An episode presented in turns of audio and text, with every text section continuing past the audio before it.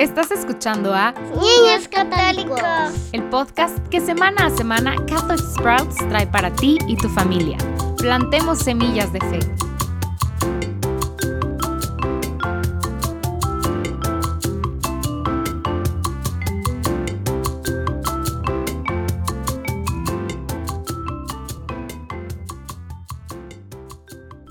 Bienvenido de nuevo a Niños Católicos.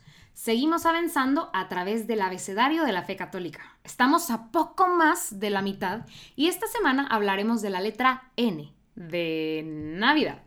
Antes de empezar, quiero recordarles que tenemos disponibles para ustedes páginas para colorear con las letras del abecedario para que nos acompañen mientras escuchan. Así que, Navidad. Aunque es posible que no estemos en la temporada navideña, mientras pues escuchamos este episodio, la Navidad sigue siendo algo muy importante sobre lo que debemos y vamos a reflexionar. Como cristianos sabemos que el momento en que Cristo, que había sido formado en el vientre de su madre, nació y entró al mundo, fue un momento muy crucial para el mundo entero. Pero debería seguir siendo un momento crucial para nosotros personalmente, porque el nacimiento de Cristo en Belén era o pues fue, en un granero rodeado de animales, nos pide que tomemos una decisión. Ahora, si lees el Evangelio de Lucas, que es el Evangelio que tiene muchos detalles sobre Jesús y su nacimiento, lo que es aún más interesante es que tenemos la historia de dos reyes. Comienza hablando de César. Ahora, César es como llamaban al rey en el imperio romano. Y por supuesto, el rey de Roma era muy, muy poderoso y rico. Controlaba grandes partes del mundo, grandes ejércitos y recibía enormes cantidades de dinero a través de los impuestos. Era el hombre más poderoso del mundo. Y el Evangelio de Lucas comienza hablando de algo que solo un hombre muy poderoso podía hacer. Y es que estaba obligado, obligando al mundo entero a hacer un censo y saber, y sabemos lo inconveniente que fue esto. María y José tuvieron que dejar su ciudad natal a pesar de que María estaba muy embarazada y viajaron a Belén para que pudieran ser contados. Y por supuesto, solo un rey muy poderoso podía hacer esto. César hizo esto para asegurarse de que Roma recibiera suficiente dinero en impuestos. Además, a partir de un censo, podrían saber cuántas personas podían reclutar para formar un ejército por si necesitaban invadir otro país. Lo que querían realmente era hacer un balance de cuánto poder tenían. Entonces, ese uno de los reyes de los que nos habla San Mateo, pues era, era el César. Por supuesto, vivía en un gran palacio, disfrutaba de los banquetes y de todas las cosas maravillosas de la vida. Pero luego escuchamos rápidamente que esta historia no se trata de él, para nada se trataba de él.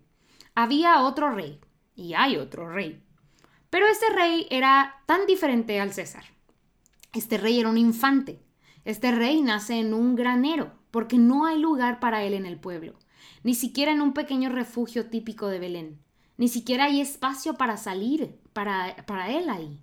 Nació en un granero, y en lugar de acostarse en una gran cama con almohadas y seda, lo colocaron en un pesebre, en un comedero, donde comen los animales. Entonces, estos son los dos reyes presentados aquí. Uno tiene las cosas buenas de la vida y todo el poder, y el otro es pobre y débil y está en un granero. Y el escritor del Evangelio y Dios mismo nos están pidiendo que decidamos a qué rey seguiremos. ¿Buscarás el poder y la riqueza o perseguirás el amor? Por supuesto, Cristo nació en un granero cuando era un bebé. Ese es el, símbolo máximo de amor. Sabemos que Jesucristo hace parte de la, ah, bueno, hace una parte muy importante de la Santísima Trinidad. Existió desde el principio de los tiempos, estuvo ahí en el momento de la creación. Él es Dios y sin embargo, por un puro acto de amor, se humilló completamente. Él lo todo por nosotros. Él renunció a todo lo que es ser Dios para poder llegar a ser como nosotros. Y no vino simplemente a la tierra como un hombre fuerte y poderoso. Incluso eso habría requerido mucha humildad. Fue incluso más bajo que eso. Se convirtió en un bebé, diminuto e indefenso, y ni siquiera en un bebé indefenso nacido en un palacio, sino en un bebé indefenso nacido en un granero, acostado en un pesebre. Entonces, ¿seguiré las comodidades y las riquezas o seguiré el tipo de amor abnegado que me ofrece Jesucristo?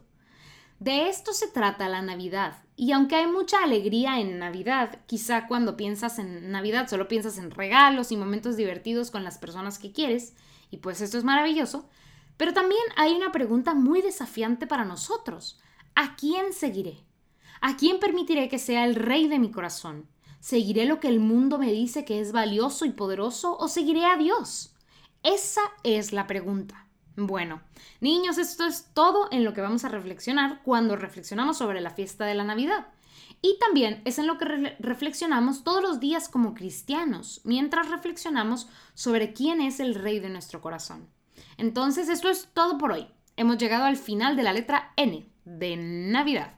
La semana que viene hablaremos de la letra O, y para ello hablaremos de ordenación.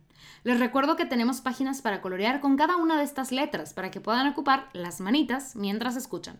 Pueden descargarlos de manera muy sencilla si siguen el enlace en la descripción de este podcast. Nos vemos la siguiente semana. Bye bye. Ya fue todo por hoy familias.